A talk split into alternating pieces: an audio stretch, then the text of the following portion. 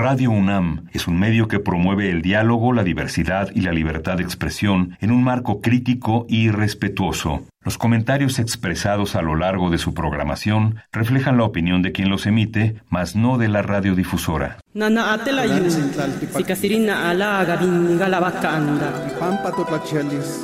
Calme Cali, una ventana para asomarnos a un mundo culturalmente diverso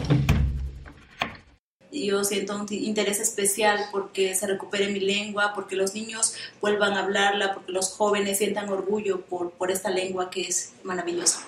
Voy a compartirles un poema del libro Bocaya Bocaya, Plural Ediciones. Mosai.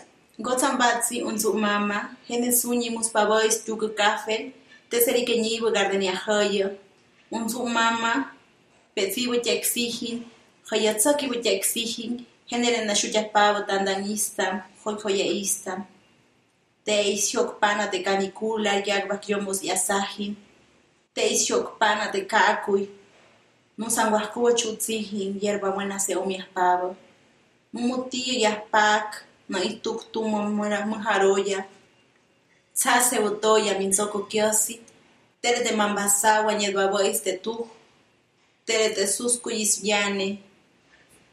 Yaspa Boys. Hablo de mi abuela, aquella de manos ávidas para el corte de café y el cultivo de las gardenias. Mi abuela, con su amplia falda florida, siempre fue el lugar predilecto de las mariposas y los duendes. Ella esperando la canícula con su huipil de viuda, ella esperando la muerte con sus pechos desnudos y olorosos a hierbabuena.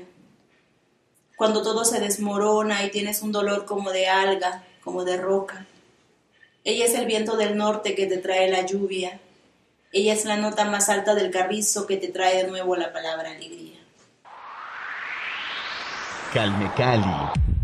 Saludamos a todas las personas que nos escuchan a través del 96.1 de FM. Qué gusto recibirlas aquí en Calmecali, en este espacio de difusión pluricultural. Y estamos contentos como cada jueves. Recuerden que tenemos retransmisión también por el 860 de AM a la una de la tarde y los domingos en el mismo 96.1 de FM, pero a las tres y media de la tarde. No se lo pueden perder. Nos pueden escuchar también por internet, por supuesto. www.radio.unam.mx es la dirección a través de la cual ustedes pueden tener acceso a estas conversaciones que les estamos brindando en esta séptima temporada ya de Calmecali.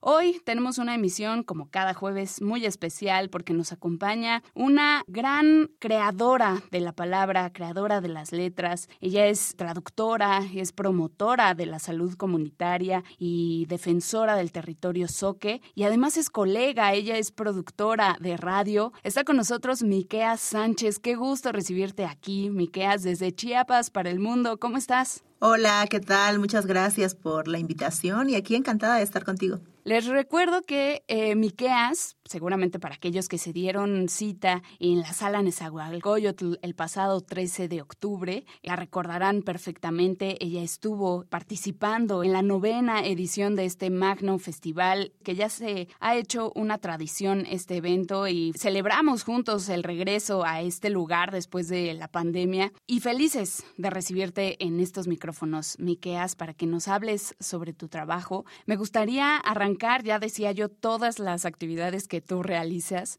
¿Cómo te da tiempo, eh? Pero bueno, ya nos contarás. Primero quisiera pues abordar este tema fundamental que es la promoción de la salud comunitaria, ¿no? Eh, me parece que es, sobre todo lo sabemos, ¿no? la situación del cuidado de la salud en general de la población en este país, digo, en el mundo en general, ¿no? Pero voy a hablar de México, que es el que nos ocupa, es lamentable, ¿no? Hay un, un sistema de salud muy negligente y cuando hablamos de la labor o de la atención, mejor dicho, específica hacia las comunidades originarias, pues aún peor. Entonces, ¿a qué te has enfrentado tú en este trabajo arduo ¿no? de promoción de la salud comunitaria? ¿Qué son las actividades que, que realizas ¿no? desde tu propia comunidad para fomentar pues un buen cuidado de la salud y la higiene también, que es fundamental en este sentido, ¿no? Sí, bueno, eh, yo soy promotora de salud comunitaria. Colaboro con unas religiosas del Sagrado Corazón. Ellas llegaron hace seis años a la comunidad y tuve la fortuna de conocerlas y de empezar a hacer trabajo con ellas. Eh, afortunadamente hemos tenido una formación bien interesante porque vemos la salud de manera holística, bueno, se usa mucho ese término ahora, pero nosotros lo miramos de una manera integral, en el que no solo eh, trabajamos sobre el cuerpo físico, sino también sobre el cuerpo emocional y espiritual, que es algo que la medicina convencional desdeña y al hacerlo pues deja mucho de lado otros temas que son también bien relevantes para la salud. Entonces, nosotras trabajamos en las comunidades muy apartadas hacemos campañas de prevención de enfermedades, que creo que es algo bien importante antes que combatir una enfermedad en sí misma, el hecho de poder prevenir que se dé esa enfermedad. Y algo de lo que nosotras hemos detectado es que si no hay una prevención de las enfermedades, eh, mucho menos va a haber un cuidado ya cuando se tiene pues una enfermedad y más cuando son enfermedades ya graves a pesar de que vivimos en un lugar donde hay agua limpia, aparentemente, eh, aire más puro, hay vegetación todavía. Sin embargo, hay mucho uso de agrotóxicos en las comunidades, sobre todo porque ha permeado lo que es la ganadería expansiva, el uso de agroquímicos, de herbicidas, y todo eso recae en lo que es la milpa, la siembra que hay en las comunidades. Hay mucho cáncer en las comunidades y a raíz de la pandemia, algo que detonó incluso más el hecho de voltear a ver que la salud es lo más importante que tenemos como seres humanos. Creo que si bien es cierto que la pandemia fue algo que cobró muchas vidas, incluso en las comunidades, también fue una oportunidad para nosotros que todavía tenemos la posibilidad de tener plantas medicinales, el poder regresar a ellas. Creo que fue un llamado del universo, fue una cosa excepcional, que quien pudo entenderlo, fabuloso, y quien no, pues lo sufrió, incluso ya no están aquí para contarlo.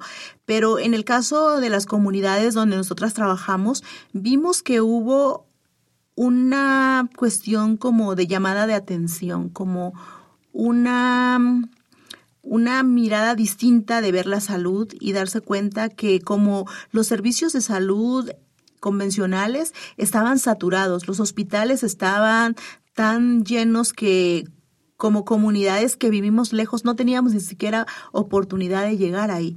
Entonces dijimos, bueno, ¿cómo le hacían nuestros abuelos cuando vino la pandemia? Porque ha habido otras pandemias, viruela, eh, varicela, hubo mortandad en nuestros pueblos, incluso hasta de epidemias de diarrea o de cólera.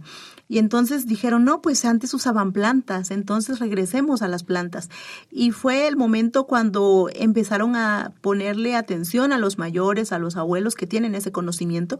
Y bueno, nosotras afortunadamente ya estábamos trabajando ya en la recuperación de la medicina herbolaria y fue como también el, el darse cuenta que sí teníamos ahí esa posibilidad.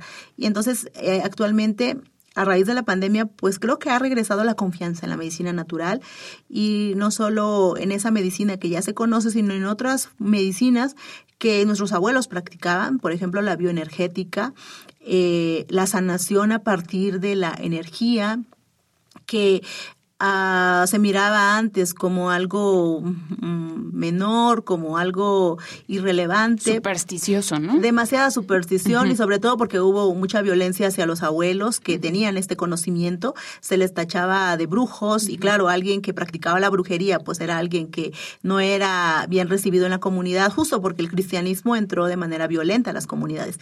Entonces recobrar ese tipo de medicinas, además porque particularmente yo soy de una familia de sanadores, pero eh, cuando nací, cuando fui creciendo, pues no tuve la oportunidad de aprenderlo porque justo esta violencia llegó hasta la generación que me tocó vivir a mí. Pero ahora eh, que estoy en contacto otra vez con, con estas medicinas complementarias, veo que ahí es, de ahí soy y, y me gusta mucho porque eso no se separa de lo que, de lo que es mi servicio a la comunidad.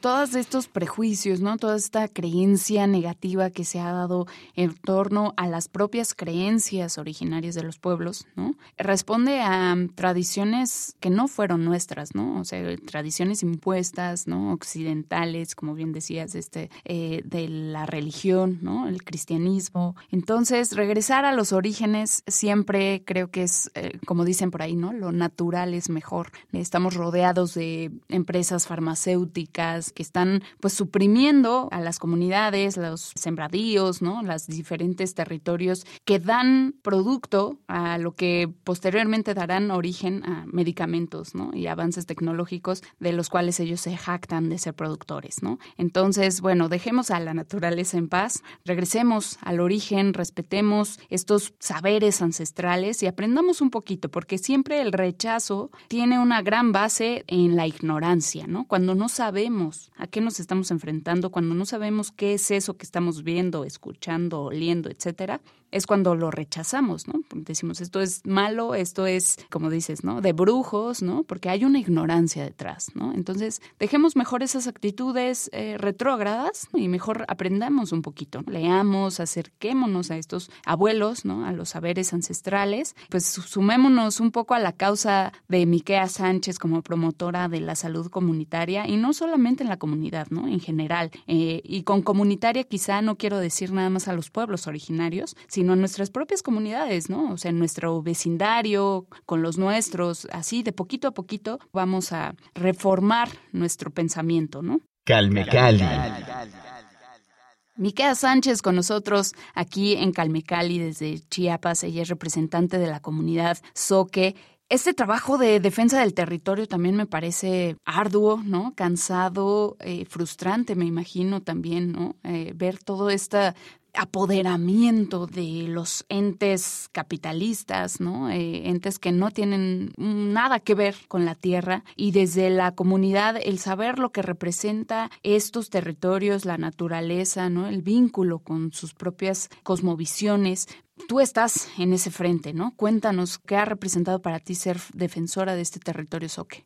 Bueno, para mí ha sido bien importante y tiene que ver mucho con esa conexión con la tierra, con el regresar a la comunidad. Yo viví muchos años fuera, estuve desde los 14 años que me fui de mi comunidad y estoy de regreso hace 7 años apenas, tengo 42 años. Y creo que antes tenía esa ilusión de irme porque el pueblo no me ofrecía nada sufría viviendo en el pueblo porque eh, cuando uno es joven y busca su camino, pues piensas que lo mejor está fuera y está bien porque hay que conocer. Y creo que el conocer y el vivir fuera el estar en otros territorios me ha permitido tener una mirada distinta ahora que estoy ahí en mi comunidad. Y me ha tocado pues enfrentar en primera línea como muchos otros defensores del territorio que ponemos el cuerpo y ponemos el corazón para defender nuestra tierra eh, pues me ha tocado enfrentar pues la violencia racista que hay en México. Si existen estos proyectos hacia pueblos originarios todo tiene que ver con el racismo y con la discriminación que hay en este país porque Ciertamente eh, hay una riqueza mineral de hidrocarburos y de agua en mi territorio, porque bueno, vivo en una zona volcánica, tenemos un volcán, que es el volcán Chichonal, Tzitsungotzak, que hizo erupción en 1982. Entonces, este volcán, al tener millones de años, ha tenido actividad sísmica, actividad volcánica y energéticamente es poderosa. Pioguachue, que es la energía femenina que cuida el volcán, y entonces esos movimientos telúricos han ocasionado que haya oro, haya plata, silicio y otros minerales incluso petróleo, porque bueno, al ser un volcán debió ser atractivo en algún momento de la Tierra para los dinosaurios. Y bueno, sabemos que el petróleo no es más que eh, desecho y bueno, eh, antecedente de lo que fue la vida de los dinosaurios, el esqueleto y demás. Y entonces eh, hay petróleo y hay mucha agua también, porque somos cabeza de cuenca, somos una zona privilegiada con lluvias. Eh, es una zona donde la mayor parte del tiempo del año está lloviendo, entonces hay mucha agua. La mayor parte del agua que lamentablemente inunda Tabasco viene de la zona donde yo vivo porque es, como te digo, cabeza de cuenca. Y bueno, entonces también todo eso que es maravilloso, hay mucha vegetación, también es algo que ambicionan empresas extranjeras y a raíz de los cambios, las reformas estructurales que hubo en México, sobre todo el tema de la reforma energética, pues ah, hubo una amplia subasta, digamos, de concesiones mineras, extracción de hidrocarburos, de hidroeléctricas en la zona. Y entonces somos un pueblo amenazado por estos proyectos, por estas concesiones que están pues demasiado eh, pues abiertas para que la comunidad tenga esta problemática actual. Y entonces nosotros estamos viviendo pues esas amenazas. Y como personas que queremos seguir viviendo en la comunidad porque hemos encontrado ahí con la comunidad una conexión especial espiritual entonces pues sí nos toca enfrentarlo de, de frente porque pues vivimos ahí es eh, una labor cotidiana, ardua, ya lo decíamos, lo escuchan ustedes de la propia voz de Miquea Sánchez, que está ahí eh, en pie de lucha junto con el resto de sus compañeros de la comunidad. Como sociedad, también creo que hay que reflexionar sobre la labor que estamos teniendo, el papel que estamos teniendo nosotros en esta lucha por el territorio. Creo que debería de dejar de ser una lucha, ¿no? Eh, dejar a cada quien con lo que le pertenece y con lo suyo. Calme Cali. Miquea Sánchez, vamos a hablar ahora sobre tu trabajo poético, sobre tu trabajo literario. Como ya les decía a todos ustedes, estuvo ella con nosotros en la sala Nezahualcóyotl visitándonos acá en la Ciudad de México en el marco de la novena edición del Festival de Poesía Las Lenguas de América Carlos Montemayor. Y antes de que nos compartas un poquito de tu poesía, me gustaría que nos contaras cómo llegaste tú a este género, ¿no? ¿Qué te llamó a ti? Digo, en general sabemos que tienen una vinculación muy intensa con la tradición oral, ¿no? Los pueblos originarios, la naturaleza, esos temas que son comunes en general a todas las comunidades, pero a ti, específicamente a Miquea Sánchez, ¿qué fue lo que te sedujo de este género? Bueno, yo comencé, soy narradora también y bueno, siempre he sido más eh, partidaria de escribir narrativa porque además vengo de una familia de narradores orales y, me gusta mucho la narrativa, creo que la llevo ya en la sangre, el contar historias, como me las contaron a mí de niña. Eh, y yo tenía la ilusión de ser cuentista y entré a un taller literario hace muchos años y empecé escribiendo cuentos y lamentablemente no, no se me hizo, o por lo menos fue más difícil para mí y mi maestro del taller literario me dijo, no, es que tú como que no, no, no, no es lo tuyo la, la narrativa, eh, yo veo muchos elementos poéticos en lo que escribes y creo que deberías de intentar con la poesía.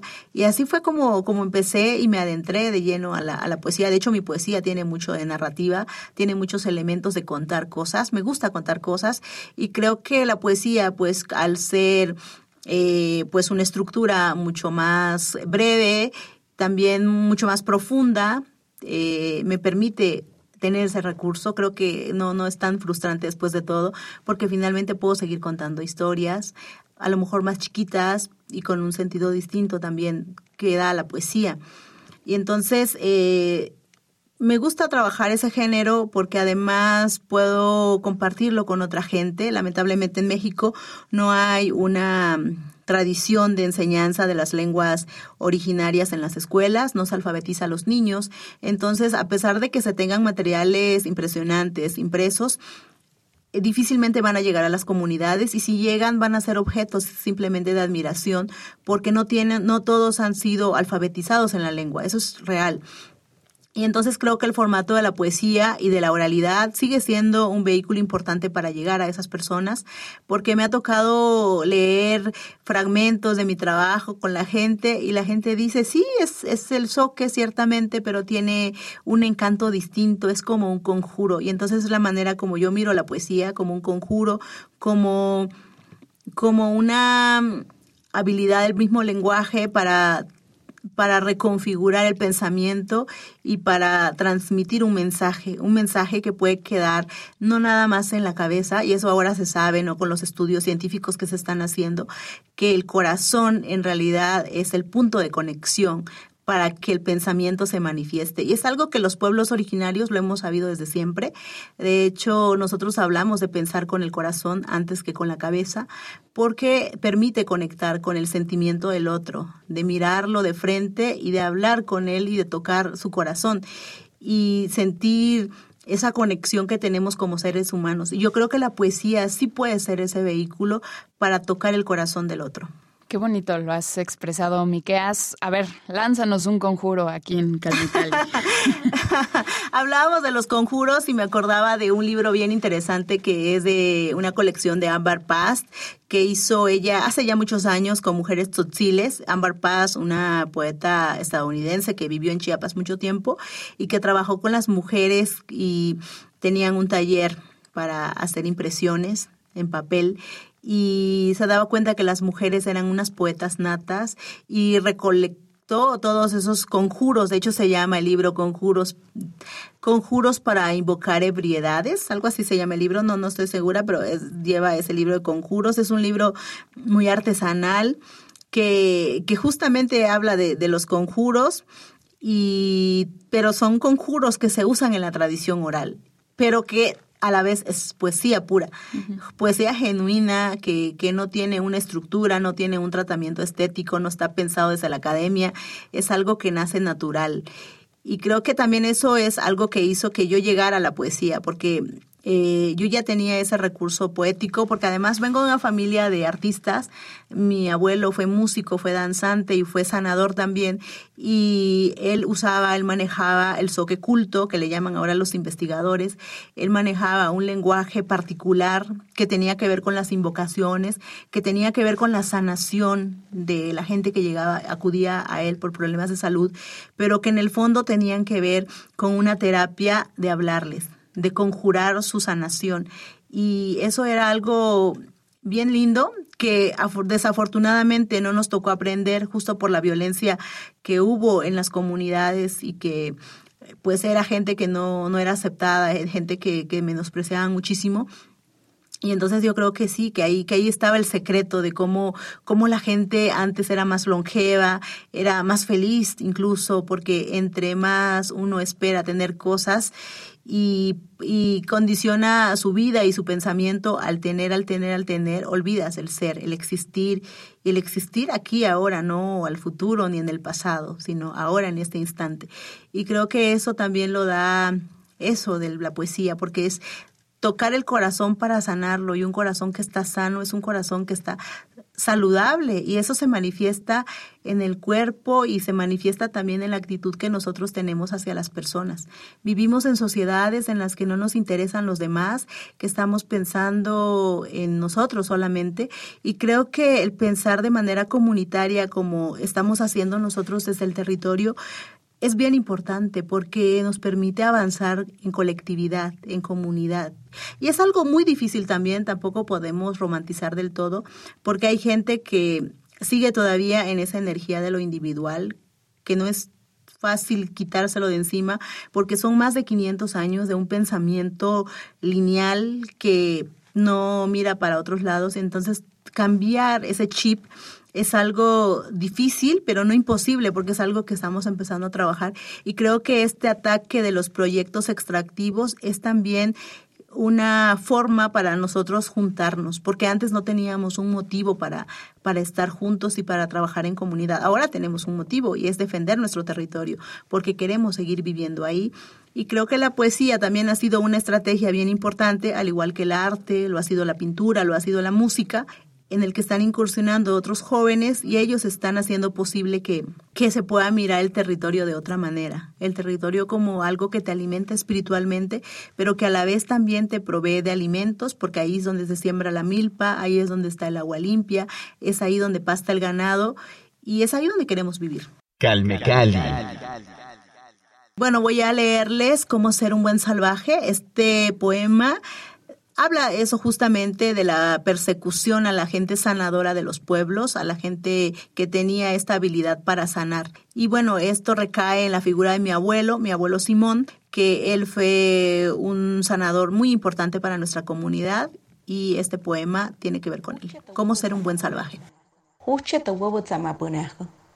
Simón un hachpujara su tu huevo Que omusu castilla ore que gomis. Esto más andas kisvinangomo teseri que piakinchokusik pateno yoyokui. Un hachpujarais ña istu na tzabas mois piomi, que ojama kagdena. un achpujara quedó kut pawa pundena, te ismuspana te atzoka chame hingnam, te sutu huevo tzamapunajo, ñuspah kujuche yaskiosa te kastakui, te serike quien tuyo tengira guais ño aram. Un achpujara musobiaba pundena, te ismuspana ñitzapiao pieka comira. Un achpujara sutu huevo tzamapunajo, te sehamius paka huchichaka. Calme Cali. Miquea Sánchez, traductora, productora de radio, ella es colega, es promotora de salud comunitaria, defensora del territorio y poeta, nos regaló este texto maravilloso de cómo ser un buen salvaje. Muchísimas gracias, Miqueas, por acompañarnos en Calme Cali. Gracias a ti y a tu auditorio por darse esta oportunidad de escuchar. Creo que el pensamiento indígena es un pensamiento que ha estado ahí por milenios y ha prevalecido por muchos años y creo que tiene un sentido importante el poder darse esa oportunidad de escuchar un pensamiento distinto al pensamiento hegemónico que sin duda también tiene su relevancia, pero el ser humano también se alimenta de otros pensamientos y creo que es importante darse esa oportunidad. Sin duda. Rápidamente, dinos dónde encontramos tu trabajo. ¿Estás en redes sociales? ¿Tienes sitio web? Bueno, estoy en Facebook así como Miqueas, Miqueas Sánchez, Miqueas con K. Eh, y bueno, si quieren conseguir algún libro, Pluralia Ediciones hizo ediciones muy bonitas de libros que se, están en una colección que se llama Voces Nuevas de Raíz Antigua. son libros objeto, libros muy artísticos con ilustraciones de artistas increíbles y tiene además un CD con la grabación bilingüe de los de todos los poemas. Entonces ahí van a encontrar a otros autores también de gran prestigio y sobre todo mujeres. Es una colección en donde está Irma Pineda, está Celerina Sánchez, está Juana Karen Peñate, Enriqueta Lunes y recientemente está también el poeta guerrerense Uber Mayúa, está también Mardonio Carballo. Es una colección preciosa, artística, que creo que es, es no se van a arrepentir si lo, si lo logran tener. Sin duda lo vamos a buscar, ya lo saben, Facebook, Miqueas Sánchez, échenle un ojo a su página y también acérquense a su trabajo. Miqueas, nos quedó muchísimo que platicar, así que te vamos a volver a invitar a Calmecali. Por lo pronto, ahorita nos despedimos.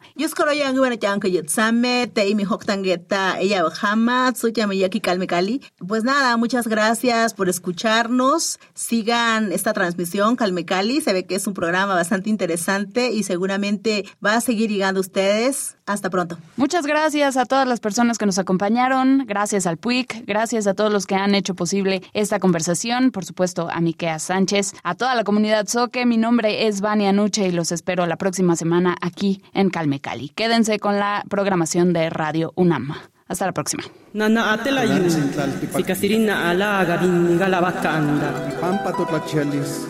Calme Cali una ventana para asomarnos a un mundo culturalmente diverso. Producción presentada por el Programa Universitario de Estudios de la Diversidad Cultural e Interculturalidad de la UNAM y Radio UNAM.